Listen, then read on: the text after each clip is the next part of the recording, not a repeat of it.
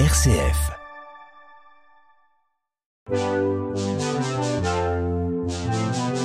Jeune pousse sur une RCF Belgique.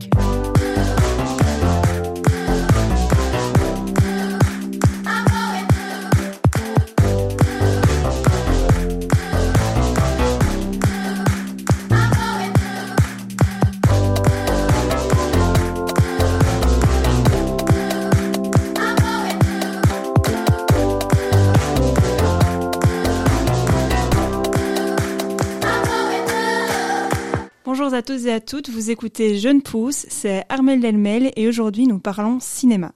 Nous allons parler pendant une petite heure d'un film en particulier. Ce film, c'est Les deux papes, réalisé par Fernando Merey sur un scénario de Anthony McCartan. Pour rappel, ce film de 2019 a été nommé en 2020 pour 4 Golden Globes, 3 Oscars ainsi que 4 BAFA. Pour parler avec moi de ce superbe film, aujourd'hui en studio, Franck Pirebon, philosophe français, dramaturge, professeur et conférencier au Matin Philo. Bonjour. Bonjour, bonjour. Alors, Monsieur Pirebon, vous avez vu euh, comme moi ce film, mais je vais faire un petit rappel pour nos auditeurs euh, du synopsis et je tiens déjà à prévenir, il risque d'y avoir quelques spoilers. Comme ça, on ne va pas se priver de dire euh, ce qu'on a envie de dire. Le film commence donc euh, quand le pape Jean-Paul II décède en 2005 et il faut élire un nouveau pape.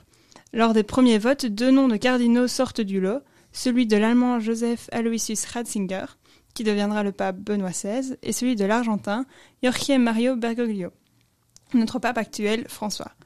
On comprend assez vite que les deux hommes ont une vision du poste et de l'Église en général assez différente, et c'est de cette opposition dont j'aimerais parler dans cette première partie d'émission.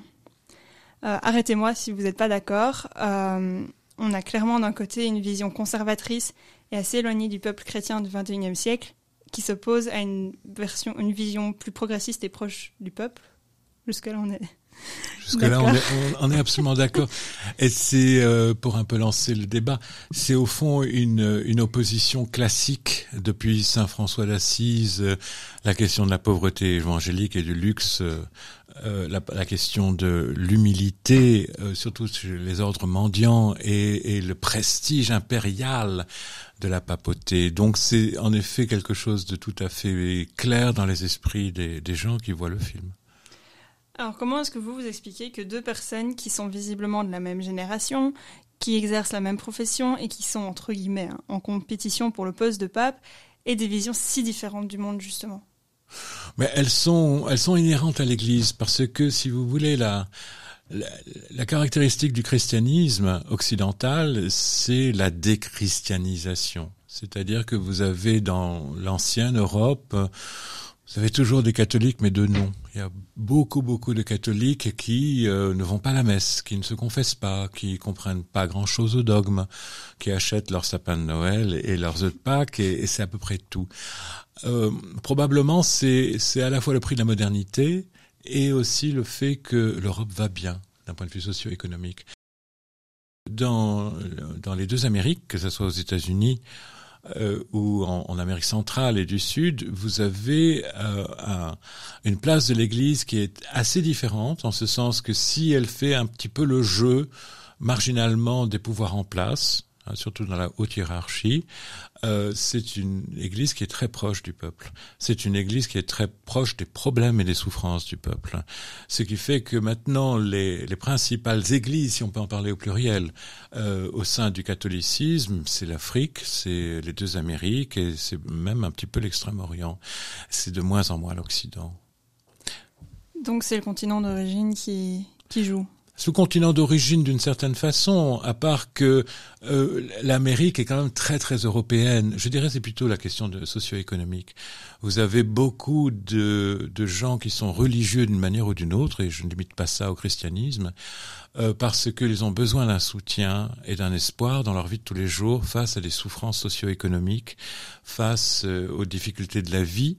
Et puis vous avez aussi beaucoup de, euh, si vous voulez, de correspondance entre les souffrances, non seulement des Noirs américains ou des, Latinos, euh, par rapport au message du Christ, qui est quand même un Christ de souffrance, un Christ de réconfort, mais, mais qui, qui accepte la souffrance et qui la reçoit et qui lui donne un sens et qui apporte un message d'espoir. Tout à fait. Donc j'allais dire justement parce qu'ils ont au final en tant que prêtre la même éducation, mais donc c'est le, c'est bien le, le, le, l'économie et le caractère socio-économique du pays qui, qui oui, leur mais aussi à l'intérieur du, vous, vous parlez d'un petit peu de ce parallélisme dans l'éducation. Euh, alors le, le, le, pape François, enfin le cardinal Bergoglio, c'est un, c'est un jésuite. Donc ce sont les intellectuels du christianisme quelque part, et le cardinal Katzinger est aussi un très grand intellectuel. Mais la théologie et en fait tout le dogme, la dogmatique euh, chrétienne comporte euh, les deux, c'est-à-dire l'affirmation d'un message d'espoir par rapport aux pauvres, à ceux qui souffrent euh, euh, et qui vivent, euh, voilà, un peu comme le peuple d'Israël à l'origine, qui sont, qui marchent dans, dans, dans l'obscurité, et aussi l'affirmation de la toute puissance de l'Église avec la foi, avec des devoirs, avec ce qui est un héritage, je dirais, de l'impérialisme euh, romain euh, à travers Constantin, hein, donc au IVe siècle, et qui fait que euh, Rome est, bien évidemment une image et une projection d'une puissance à laquelle les gens se réfèrent aussi parce qu'ils ont besoin d'un chef, d'une mission, d'une guidance. Tout à fait. Et donc, on a vu dans, dans le film, il y a l'élection du nouveau pape après le décès de Jean-Paul II. Et euh, les deux cardinaux étaient vraiment coude à coude. On voit des scènes où ils comptent les, les votes euh, un par un. Et donc, ça voudrait dire que tous leurs pères, donc qui viennent forcément du monde entier, sont divisés de la même façon et euh, ont aussi cette vision mais ils le sont tous, divisés en eux-mêmes. Ce sont des cardinaux, ce sont des princes de l'Église, qui s'habillent d'une certaine façon, qui ont des, vêtements tout à fait euh, inhabituels, en tout cas pour le monde de la vie quotidienne. Et euh, il y a deux choses. Moi, je, je m'arrêterai pas à quelque chose qui est finalement historiquement vrai, à savoir qu'ils étaient déjà, comme vous dites, au coude à coude. Mais il faut quand même noter que le cardinal argentin, hein, Bergoglio, euh, ne voulait pas. C'est bien montré dans le film. Il n'avait pas du tout, du tout cette ambition-là. Ne se croyait pas capable. Donc c'est pas une compétition. Euh, c'est en fait euh, deux mondes et, et euh, l'auteur du, du, script, Anthony McCartan, qui a fait une pièce de théâtre, The Pope, là-dessus. Évidemment, va simplifier le propos. Donc, d'un côté, une église ultra centralisée, avec, je dirais, une religion du pouvoir, une fascination pour le pouvoir, et de l'autre côté, euh, cette même Église qui est ouverte vers euh, les souffrances et qui estime la pauvreté évangélique, c'est un thème qui date au fond du XVe siècle avant, à savoir que Jésus et les apôtres n'ont rien possédé, en propre et qu'ils vivaient dans la pauvreté que nous devons faire comme eux. Et donc, ce sont deux voies, euh, on a commencé par cela, ce sont deux voies interprétative qui, qui coexistent. C'est au fond le Christ du supplice de la passion, il est mort sur la croix, qui est un supplice infamant, et c'est aussi le Christ de la gloire, de la résurrection. Ce sont les deux. Ça, c'est la spécificité du message chrétien, d'être construit sur des paradoxes essentiels, qui ne sont pas des erreurs de jugement. Tout à fait. Je voudrais rebondir sur euh, ce que vous avez dit par rapport aux vêtements des cardinaux. Euh, donc le futur pape François euh, arrive, quand il arrive à Rome un peu plus tard dans le film, en costume, je vais dire presque n'importe qui peut avoir le même costume, il a juste son col romain. Et euh, on lui dit que le pape veut recevoir ses cardinaux habillés comme les cardinaux. Et il y a aussi, par rapport à ce que vous disiez niveau intellect, la question du latin où euh, le pape Benoît XVI dit que quand il ne veut pas que ses évêques et cardinaux comprennent ce qu'il dit, il parle en latin. Oui, bon, c'est un vite. On va commencer d'abord par les vêtements. En effet, euh, c'est la grande question au fond de la modernité depuis Rerum Novarum, hein, l'encyclique, à savoir jusqu'à quel point l'Église doit être dans le siècle. Si elle est mariée à cette époque, c'est une citation du film. Elle sait qu'elle sera euh, veuve dans l'époque prochaine, hein, l'époque suivante. C'est une phrase que, que Ratzinger prononce et que Berdoglio complète hein, comme étant une sorte de mantra. Donc la question du vêtement, c'est un petit peu une manière de dire que le détail compte et qu'il faut qu'un prêtre soit habillé en prêtre. D'un autre côté, depuis Vatican II, euh, dans les années 60, il y a un effort considérable pour euh, rendre le, je dirais, le rituel, la liturgie, les prêtres accessibles, et donc ils, ne s'habillent plus d'une manière qui, ils portent plus la soutane, par exemple. Ils ne sont plus requis, en tout cas, de porter la soutane et le col romain. Euh, ça, c'est une première chose. La seconde chose, c'est l'utilisation du latin. Euh, on l'a dit, ce sont deux grands intellectuels. Le latin fait partie, dans leur génération, du bagage euh, latin, grec, araméen, euh, dogmatique, patristique, enfin tout ça. C'est un énorme, euh, un énorme effort d'acculturation. Et le petit mot très rigolo, parce que le cardinal Ratzinger là est montré sous des traits qui sont humains. En ce sens, c'est un prélat, c'est un prince de l'Église qui est très conscient de sa dignité, qui tient à le faire savoir et qui parfois peut, à l'effet d'un witz un petit peu allemand, de, de, dire quand je ne veux pas que mes cardinaux me comprennent, euh, je leur parle en latin, quand j'ai surtout des choses importantes à leur dire. Et donc, quand il annonce sa, son abdication... C'est à cette scène que je hein, pensais, effectivement. Tout à fait. Euh, il le dit en, en, latin, ce qui a un petit peu un effet dramatique. faut pas oublier que c'est un film. Hein, donc, il y a beaucoup fait. de choses qui ont été un petit peu restylées, pour parler le langage d'aujourd'hui. Et il fait qu'il endort un petit peu tout le monde avec du latin. Et puis, paf, euh, les gens ont compris. Les cardinaux comprennent le latin.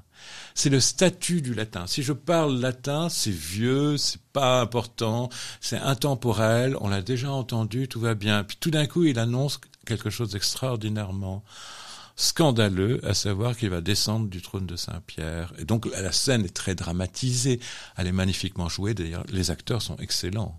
Dans les... Ah ça, il n'y a pas à dire. Là, dans cette scène, justement, où euh, on voit les cardinaux qui commencent à parler entre eux, à dire est-ce que j'ai vraiment bien compris Tout ce qu'il vient de dire? On se demande bah, est-ce que du coup, il parle vraiment bien le latin ou pas? Et euh, Si, il, moi qui écoutez, ne parle pas un mot de latin. non, non, c'est sûr. Mais en fait, le latin, c'était, euh, pour utiliser un terme grec ancien, la koiné, c'est la langue vernaculaire. Tout le monde se comprend en latin au sein de l'Église. Et à ce niveau, ce niveau ce de pouvoir, c'est aussi un niveau de très haute culture. Donc là, il n'y a pas de doute possible. Tous ont suffisamment de latin. Ils n'ont peut-être pas l'habitude de l'utiliser, c'est un peu ce qu'on appelle une langue morte, si vous voulez.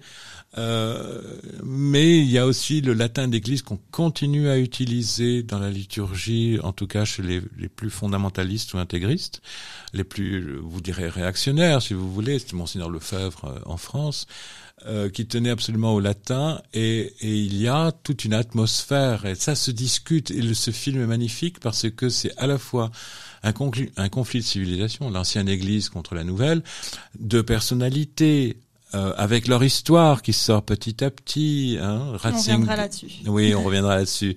Je vous écoute. Euh, donc, euh, on a parlé de Bergoglio qui arrive à Rome parce qu'il est appelé par le pape Benoît XVI à y rejoindre. On est suivi dans une grande conversation qui dure tout le film en fait. Mhm. Euh, et il y en a un qui a, on peut constater en fait ce qu'on a l'un appellerait du changement et l'autre des concessions.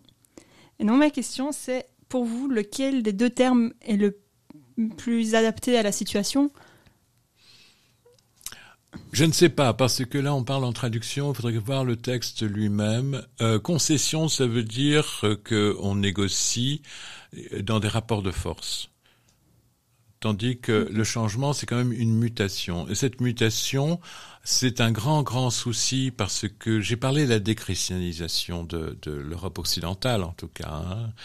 Euh, il y a le- les livres de QC là-dessus sur euh, la déchristianisation. Il y a de moins en moins de vocations, il y a de moins en moins de prêtres, euh, etc. C'est-à-dire qu'il y a une dissonance entre le message de l'Église et les attentes du public.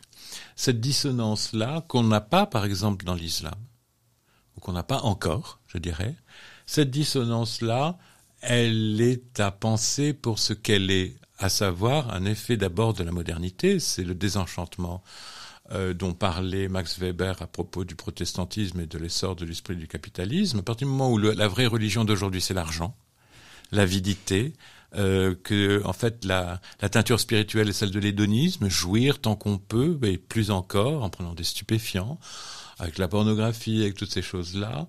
Euh, L'Église paraît tenir un langage qui est d'emblée incompréhensible, avec des dogmes d'une complexité effroyable.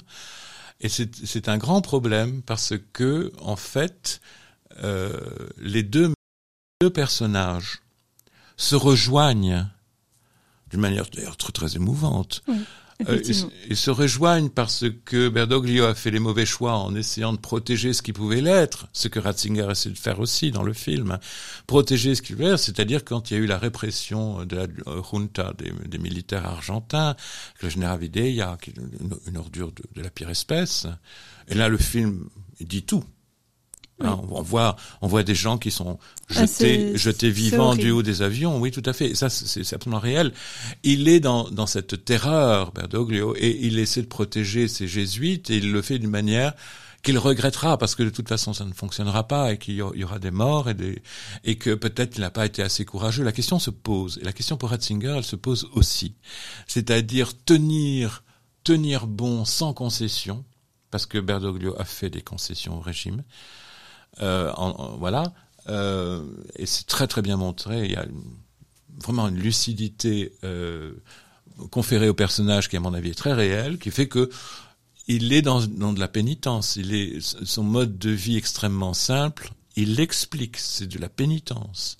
Tandis que Ratzinger est laissé, enfin c'est comme ça qu'il est présenté dans le film, hein, encore une fois je le connais pas personnellement, il est présenté comme quelqu'un qui défend l'Église intemporelle. Et défendre l'Église intemporelle, c'est obliger les cardinaux à s'habiller en cardinaux et non pas en livreurs de de Deliveroo, quoi, si j'ose dire, et de faire ce qui maintient l'image d'une Église qui résiste aux vicissitudes du temps, sachant que la société, euh, comme l'Église le voit bien et essaie de le faire entendre, ce n'est pas la société du bonheur réalisé pour tous, ce n'est pas vrai. Et là-dessus, Ratzinger et Berdoglio, enfin les deux papes se rejoignent. Eh ben, je trouve que vous avez déjà bien euh, annoncé notre deuxième partie.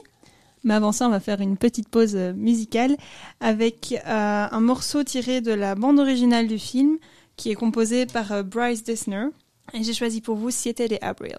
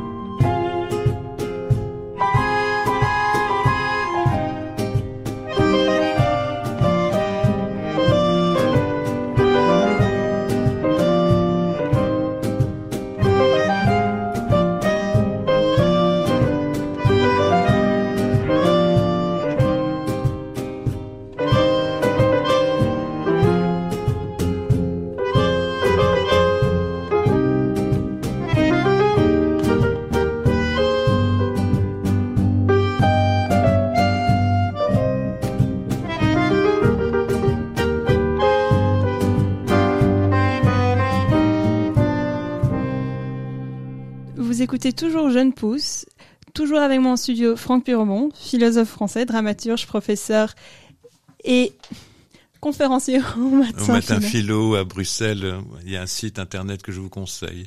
Rajoutez .be et vous y êtes.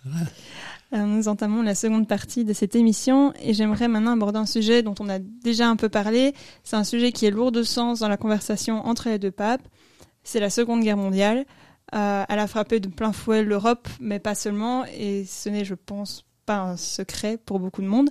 Beaucoup de nazis ont fui vers l'Argentine, et le régime sur place à l'époque avait ses similarités avec celui en Allemagne. On apprend notamment dans le film que beaucoup de prêtres se sont vus interdire de pratiquer, mais pas ceux sous la direction du futur pape François, parce qu'il justement faisait des confessions avec le pouvoir euh, en place. Mmh. Et dans son histoire, on assiste à des scènes qui peuvent en marquer plus d'un.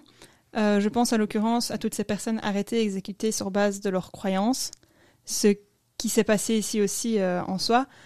Pensez-vous qu'il est possible à un moment donné de se pardonner, de ne pas avoir réussi à protéger ses proches de tels actes? Parce que c'est au fond ce que se reproche euh, le futur pape dans le film. Alors, je vais vous répondre simplement oui, bien sûr. D'abord parce que c'est dans l'argument du film et que font la grande pénitence que, que s'imposera le cardinal Berdoglio, c'est de accepter d'être pape.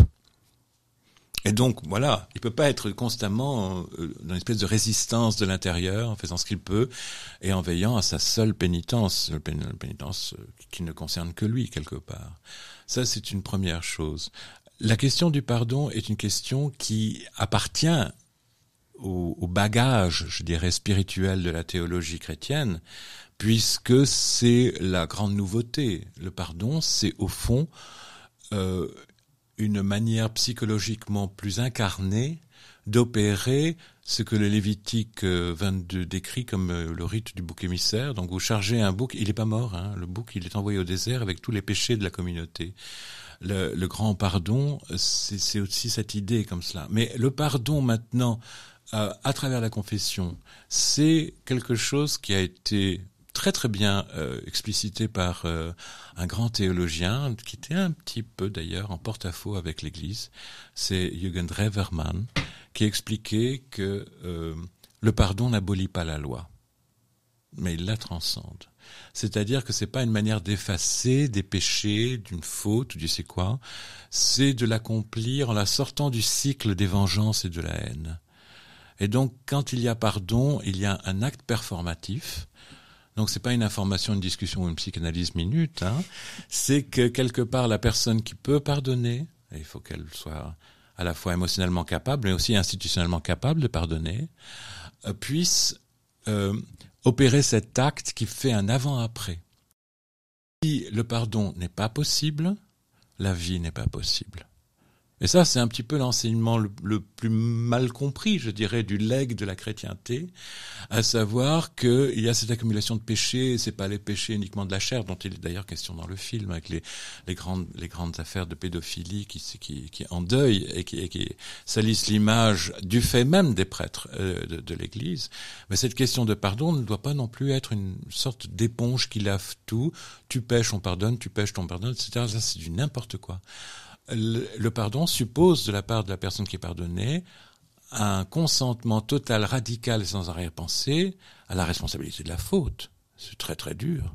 Et c'est ce qu'on voit d'ailleurs avec le cardinal Olio, qui avoue que c'est sa faute et que chaque acte qu'il fait dans les favelas, quand il va reconstruire des choses, quand il travaille auprès des pauvres, c'est un acte de pénitence, et la pénitence étant une modalité du pardon ne peut pas y avoir de pardon sans pénitence. Sinon, c'est juste un, un, un, free pass, pour ainsi dire. C'est un voilà. C'est beaucoup trop facile. Ouais, c'est la carte sortie de prison. C'est pas une question de facilité. Je veux dire, la question de la faute, elle peut être réglée par le déni. Les agresseurs sont dans le déni. Ils n'ont jamais fait de mal. Euh, que ce soit pédophiles, que ce soit des violeurs, des harceleurs, euh, des, des, gens qui ont tué. Pour eux, on a toujours l'impression qu'ils sont le, le, bras armé d'une divinité un peu méchante comme ça, mais que eux, non, rien. Euh, il faut qu'il y ait cette acceptation de la faute pour que le pardon puisse commencer à prendre sens et surtout à être opératoire. Ça fait beaucoup. Euh, à un certain point, les prêtres sous la direction du pape François, euh, qui à l'époque est juste, je mets encore des guillemets, à la tête des jésuites, lui tournent le dos. Donc on est toujours pendant la guerre. Il y a une certaine animosité qui s'installe entre lui et eux. Et la suite des événements est aussi relativement tragique, euh, mais on voit une réconciliation. Euh, pardonner à quelqu'un dont on pense qu'il nous a trahis, comme son ami le fait, euh, ça doit être quelque chose qui est particulièrement difficile aussi, le pardon de la trahison. Alors la question que vous posez, celle de la difficulté émotionnelle, il s'agit d'un film. Souvenez-vous qu'il y a après les événements par lesquels euh, le directeur de donc Berdoglio lui-même, le pape François, euh, prend des décisions qui semblent être collaborationnistes hein, quelque part. Euh, bon, on le voit parler avec les dirigeants. Absolument, et on le voit faire les petites affaires et on lui repro et, et, ses, ses comparses jésuites le lui reprochent amèrement. Il y en a un qui lui pardonne et l'autre qui lui pardonne pas ce qui est dramatiquement très très efficace. Ça veut dire qu'il y en a qui peuvent pardonner, il y en a d'autres qui peuvent pas pardonner. Je m'explique. Que ce soit difficile, c'est pas juste une question de, de difficulté émotionnelle. Le pardon est créateur. C'est-à-dire par l'acte de pardonner, euh, celui qui a été lésé, celui qui a été affligé, celui qui a été torturé, parce que c'est le cas, euh, efface efface par un geste qui est créateur d'une nouvelle relation. Il efface le dol qui lui a été fait. Le dol a été fait. Il a été torturé, il a souffert, il s'est senti abandonné, trahi, toute cette douleur-là, ou bien il vit avec cette douleur et ça ne sort jamais. Et je pense pas que la psychanalyse puisse aider là-dedans, quoique c'est un autre débat. Euh, pas pour aujourd'hui. Oui, euh, Jürgen Dreverman dont je parlais, il, se préoccupe beaucoup de psychanalyse aussi. Mais je veux dire quelque part, euh, la question est là. Ou bien vous vivez avec le mal qu'on vous a fait et vous êtes têtu et obstiné parce que ce mal, pour ainsi dire, c'est une dette que Dieu lui-même devrait venir régler, ou alors vous, vous refusez d'être prisonnier de cette douleur qui vous a suffisamment flingué, et à ce moment-là, vous pardonnez au fauteur. Alors évidemment, le, celui qui se sent responsable de, du mal qu'il vous a fait, ce qui est le cas hein, dans cette situation-là, il est libéré. Ça ne veut pas dire qu'il peut recommencer. Mais il est libéré parce que cette faute dont il s'accuse, il ne peut pas s'en libérer. La douleur que l'autre a vécue par la faute du premier, il ne peut pas s'en libérer. Le pardon, c'est ce par quoi la victime, et je pense à Julius Burkhardt par rapport à l'assassin de sa femme, c'est un très très beau geste, et on n'est pas dans une situation catholique de cardinaux, etc. Euh, c'est très beau. C'est que il y, a deux personnes qui sont libérées d'une tierce instance, le mal qui est toujours absurde, qui est toujours impossible à justifier, qui n'est pas l'exécution d'une sentence ou d'une justice, qui est l'absurdité totalitaire aussi. Vous disiez tout à l'heure, euh, on efface et on recommence. Ça voudrait dire qu'on peut associer ce type de pardon à une ardoise sur laquelle on efface la faute et on réécrit une nouvelle histoire. Alors, euh, attention, je disais ça pour dénoncer cette dérive par laquelle le pardon ne serait qu'une manière d'effacer l'ardoise et de remettre les compteurs à zéro. Euh, c'est pas ça le pardon. C'est pas ça le pardon dans le contexte, euh, euh je dirais, sacerdotal et chrétien.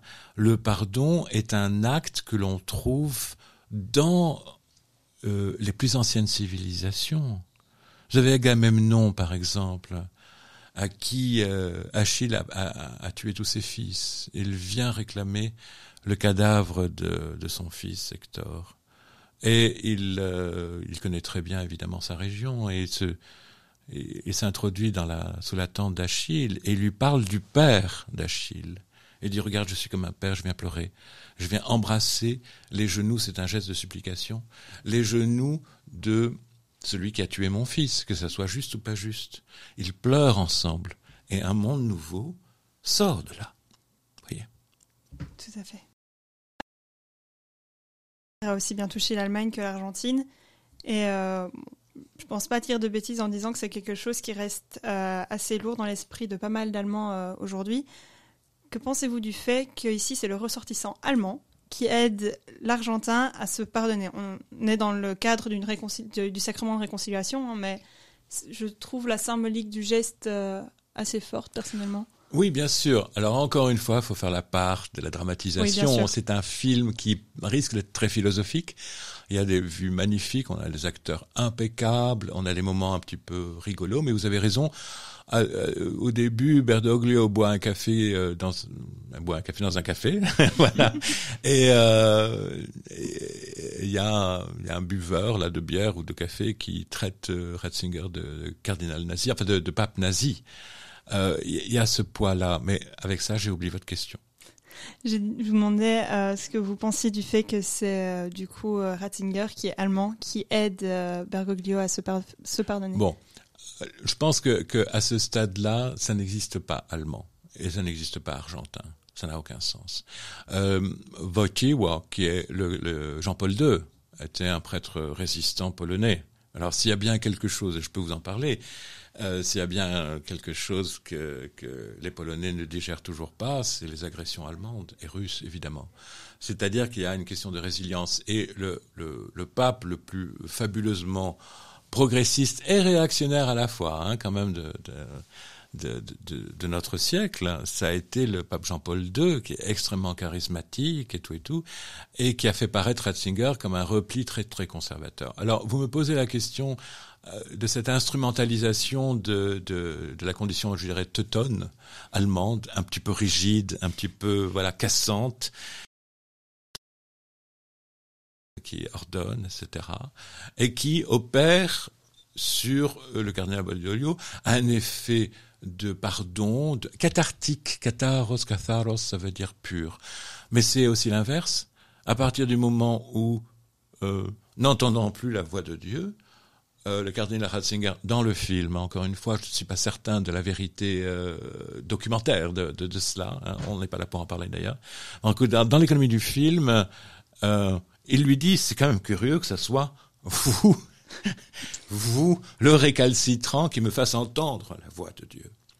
Donc il y a une sorte de réconciliation qui s'opère chez, dans l'esprit du pape allemand, dans l'incarnation, si vous voulez, un petit peu du côté le moins sympathique de l'Église.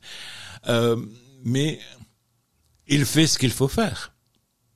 C'est un film qui explique et qui justifie l'abdication scandaleuse du pape qui ne doit pas abdiquer et qui fait que bon ben si si je ne peux plus aveu de faiblesse, si je ne peux plus faire ce que je dois faire, attention, la curie vont vous bouffer tout cru, ils disent. Hein euh, la curie, c'est évidemment l'ensemble des cardinaux et toute la haute administration. Euh, il réalise qu'il ne peut pas guérir l'excès de force par un excès de force. Il ne peut pas, en étant psychorigide, guérir l'Église de sa psychorigidité. Il y a tout l'épisode sur la pédophilie de ce prêtre dont le, nom m'échappe, et qu'il n'a rien fait, euh, Ratzinger, et que Berdoglio lui, lui reproche en termes assez directs. Bon, il s'en sort pas. Ne pas s'en sortir et abdiquer, c'est au fond la figure, si vous voulez, inverse de ne pas s'en sortir et de refuser d'être pape. Il y a, il y a, il y a une, une, géniale mise en perspective en parallèle des deux destins de quelqu'un qui a revendiqué le pouvoir, qui a réalisé que c'était ça et que c'était que ça le rendait impuissant et qu'il était prisonnier d'une figure, d'un rôle qu'il devait jouer, celui d'un pape euh, étincelant dans les ors et dans Saint-Pierre de Rome, face à un pauvre et que peut-être la solution, c'est la pauvreté. Changer, oui, ouais, c'est de changer. Vous, m'avez amené à ma dernière question pour cette partie en parlant euh, des actes euh, pédophiles. Donc après avoir euh, confessé son cardinal, le pape Benoît XVI demande lui aussi le sacrement de la réconciliation. Et à la question qu'avez-vous à vous faire pardonner? Il répond d'abord quelque chose comme je ne sais pas, mais je sais que j'ai péché. Et puis il évoque après aussi avoir fermé les yeux justement sur des actes de pédocriminalité, alors qu'il aurait dû les dénoncer et agir en tant que pape. Comme à la fin de chaque sacrement de réconciliation, le cardinal dit que Dieu lui pardonne ses a déjà dit qu'on ne pouvait pas tout effacer comme une ardoise, mais euh, pour vous, est-il possible de pardonner les plus petites fautes qu'on ne se rend pas compte qu'on fait, comme les plus grandes qu'on cache et sur lesquelles on... De, de, paraître vous rectifier, de jouer le prof. Faites. Et il faut me pardonner cela. pas de souci. Euh, la première réponse, c'est que pour l'Église catholique, tous les fidèles sont d'abord des pécheurs. Ça veut dire qu'ils fautent, ça veut dire qu'ils ont de l'agressivité, de la violence, qu'ils font du mal. Euh, ça ne veut pas dire qu'ils portent le mal en eux, mais ils font du mal. Parce que ce ne sont que des hommes. Je crois que c'est une chose qui, revient assez souvent. La seconde chose, c'est que dans le film, quand il commence à parler des affaires euh, de, pédophilie, ça m'a frappé. La voix s'éteint, on n'entend plus rien. On voit les lèvres d'Anthony Hopkins qui joue le rôle du pape euh, Ratzinger, Benoît XVI, euh, mais on n'entend pas. C'est-à-dire que là, on touche à quelque chose qui est qui est certainement le drame absolu qui risque d'emporter l'Église catholique. Il y a eu certainement beaucoup d'abus aussi ailleurs, etc. Mais qui semble être une spécialité avec le rapport Sauvé en France, une sorte de, de, de, de tâche systémique qui fait que l'Église catholique, avec son célibat forcé des prêtres, avec sa misère sexuelle, avec son apologie de l'angélisme, hein, des anges, euh, etc., etc., et de et de la conception mariale, hein, la Vierge Marie n'a pas euh, n'a pas copulé pour avoir son fils. Bon, tout cela, ce sont des choses qui, qui ne sont pas spécifiques à l'Église catholique, qui sont qui sont un legs, euh, un legs extrêmement ancien dont on ne peut pas parler ici, euh, qui sont issus de paradoxes. Hein, une vierge qui a qui, a conçu mais sans, sans sexualité, toutes ces choses-là. Tout ça crée un climat qui semble systémiquement euh, provoquer ce ce drame absolu qui est la pédophilie et qui, euh, je, là je, je, je, parle en mon nom personnel, euh, certainement se qualifie comme faute carrément ineffaçable. Pourquoi? Parce qu'il ne s'agit pas de guérir la psyché des, des prêtres pédophiles. On pense que 30% des, euh, je l'ai lu aujourd'hui dans le Monde, euh, le journal français, 30% sont des, vraiment des crimes vraiment pédophiliques, c'est-à-dire qui, qui agressent des, des personnes qui sont prépubères et puis le reste, c'est des, des, des, attentats à la pudeur, des agressions sexuelles et des viols euh, sur 80% euh, de, de, jeunes hommes par rapport à 20% de, de, femmes, de jeunes filles. Donc là, on touche à quelque chose qui est de l'ordre du débat public. Et là, la clôture de l'Église qui va régler ces petites affaires toute seule, elle est sujet à caution. Il faut en discuter parce que visiblement, L'Église n'a jamais su mettre de l'ordre dans, tout cela. Il ne s'agit pas de jeter le bébé avec l'eau du bain, mais c'est sûr que à une époque de jeunisme outrancier, où la, où la pornographie sévit, où il y a une sexualisation de la société qui est intense, le problème, c'est la sexualité qui, tant qu'elle n'est pas discutée, et on, est, on fait des progrès avec MeToo, avec la question du consentement, etc., euh, tant que les femmes et les enfants sont considérés comme des minorités de brebis à tondre comme on veut, euh, tant qu'on est dans une idéologie du pouvoir absolu, euh, du pouvoir de la junta, du pouvoir totalitaire, du pouvoir nazi, du pouvoir soviétique, etc., du pouvoir donc du patriarcat, alors à ce moment-là, on n'est pas sorti de l'auberge et ce sont des crimes punis par les lois de l'homme et il faut que les lois de l'homme s'appliquent. Maintenant, quant aux lois de Dieu, moi, j'ai pas qualité à en parler. Et je ne, je ne vois pas comment un, un prêtre pédophile va pouvoir être pris en charge à partir du moment où sa pédophilie reste un mystère devant lequel on, on va s'incliner benoîtement, si j'ose dire. Il y a un vrai problème qui est la sexualité en général telle qu'elle est vécue avec, avec son pourtour de violence implacables sur des êtres particulièrement faibles et qui vont porter, porter des stigmas toute leur vie. Après, c'est un sujet très très vaste, comme on l'a dit. Très vaste et, très délicat. On pourrait faire plusieurs émissions euh, sur le sujet. Euh, avant d'entamer la dernière partie de cette émission, nous allons marquer une pause musicale avec une chanson que personnellement j'adore, qui va remettre un peu euh, une ambiance plus légère dans le studio. Et j'étais très étonnée de l'entendre dans le film, même si elle n'est que sifflée par Bergoglio c'est Dancing Queen de ABBA.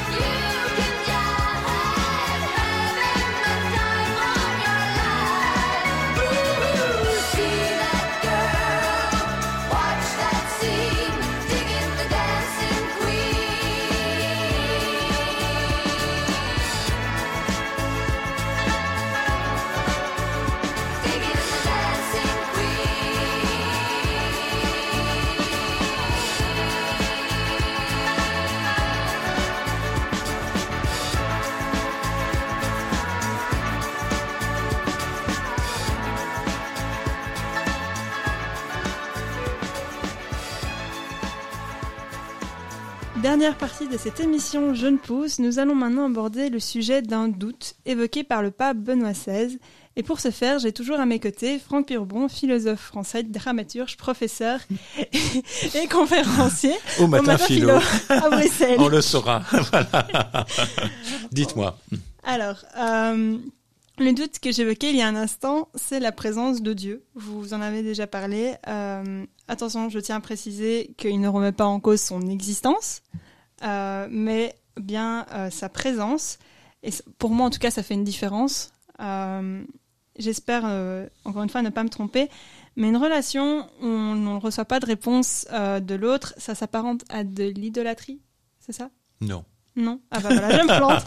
mais non, vous vous plantez pas. Mais mais on n'est pas très loin. C'est-à-dire que euh, dans le cadre même de l'aveu terrible que le cardinal Ratzinger dans ce film, je, je veux chaque fois préciser, dire je n'entends plus cette voix. Alors un Dieu qui serait juste une idée, à quoi ça sert? Et en effet, si cette, cette euh, divinité-là qui ne répond pas et incarner, j'utilise ce mot théologique et christologique à dessein, dans, dans une image, et Dieu sait s'il y en a des images, le catholicisme c'est l'image, hein. Euh, à ce moment-là, vous avez raison, c'est de l'idolâtrie. Le, mais le problème n'est pas situé dans ces termes-là, c'est-à-dire qu'il ne s'obstine pas ou en fait, oui, peut-être, parce que je, je, reviens à ce que j'ai dit. Vous avez peut-être très bien vu quelque chose que moi je n'ai pas vu, et que simplement en répondant et en réfléchissant à voix haute, c'est très bien, c'est comme ça que ça fonctionne la philosophie. J'aperçois. Vous avez raison. C'est-à-dire l'idolâtrie, c'est au fond s'adresser à quelque chose ou à quelqu'un qui ne répond pas. Et ça veut dire à contrario que euh, l'iconodulie, hein, donc le, le, service de l'icône, c'est euh, parler à quelqu'un parce qu'il va vous répondre.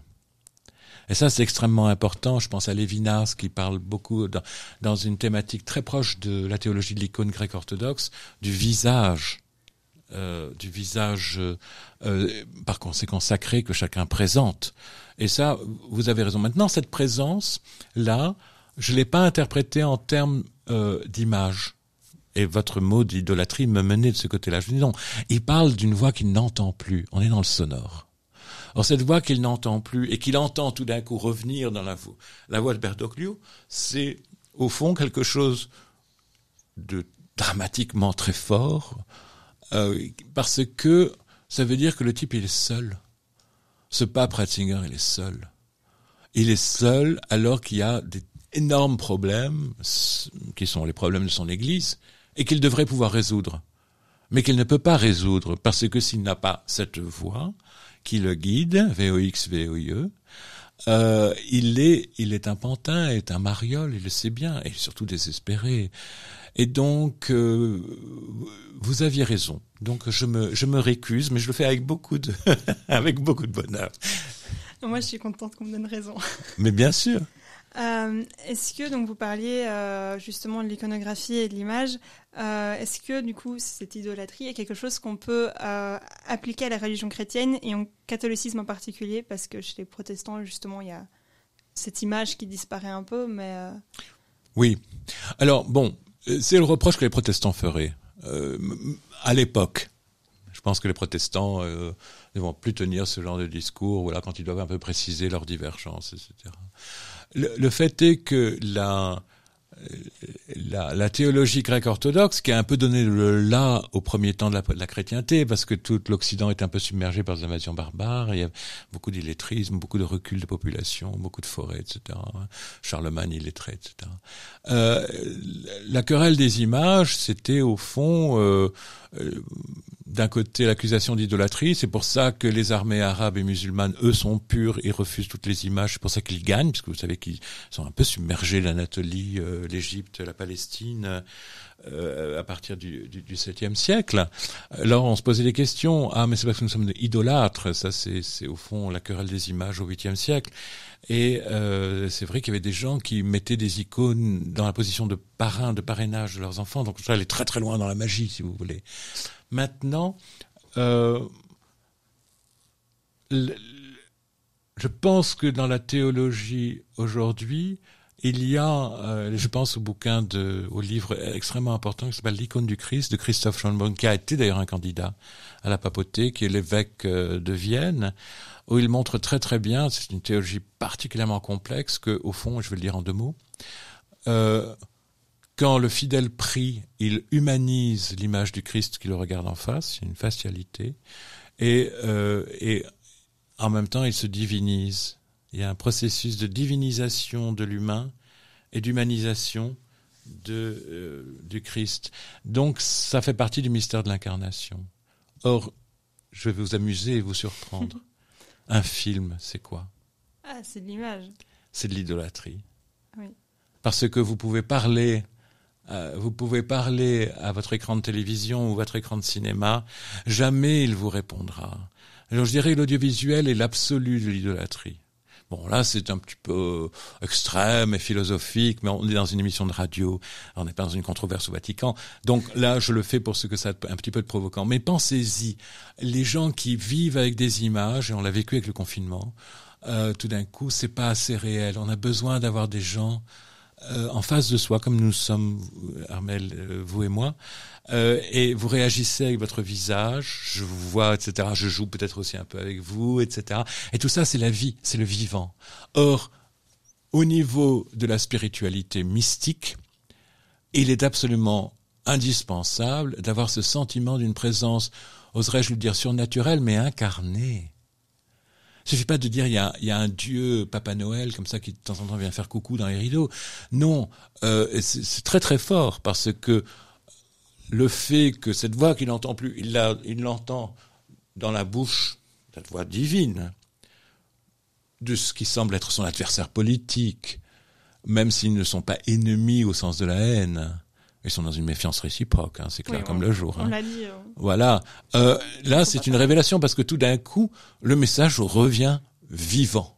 Cette voix revient vivante. Elle conteste, elle déconcerte, elle, euh, elle est insolente. Elle, elle peut avouer des fautes. Elle peut, voilà, elle est profondément humaine. Or, un, une divinité qui cesserait d'être profondément humaine et humanisante. C'est ça le message de l'Église, je pense. Ça serait de l'idolâtrie. Qui a besoin d'un dieu machine, d'un Moloch, s'il vous plaît? Personne. Personne. On est bien d'accord là-dessus. Alors, euh, il est déjà temps de terminer cette émission pendant laquelle nous avons discuté du film Les Deux Papes. Merci Franck Piron d'avoir été avec nous. Mais merci de m'avoir accueilli. Avec plaisir. Merci chers auditeurs d'avoir passé cette heure avec nous. On se retrouve la semaine prochaine. À bientôt. Jeune pousse sur une RCF Belgique.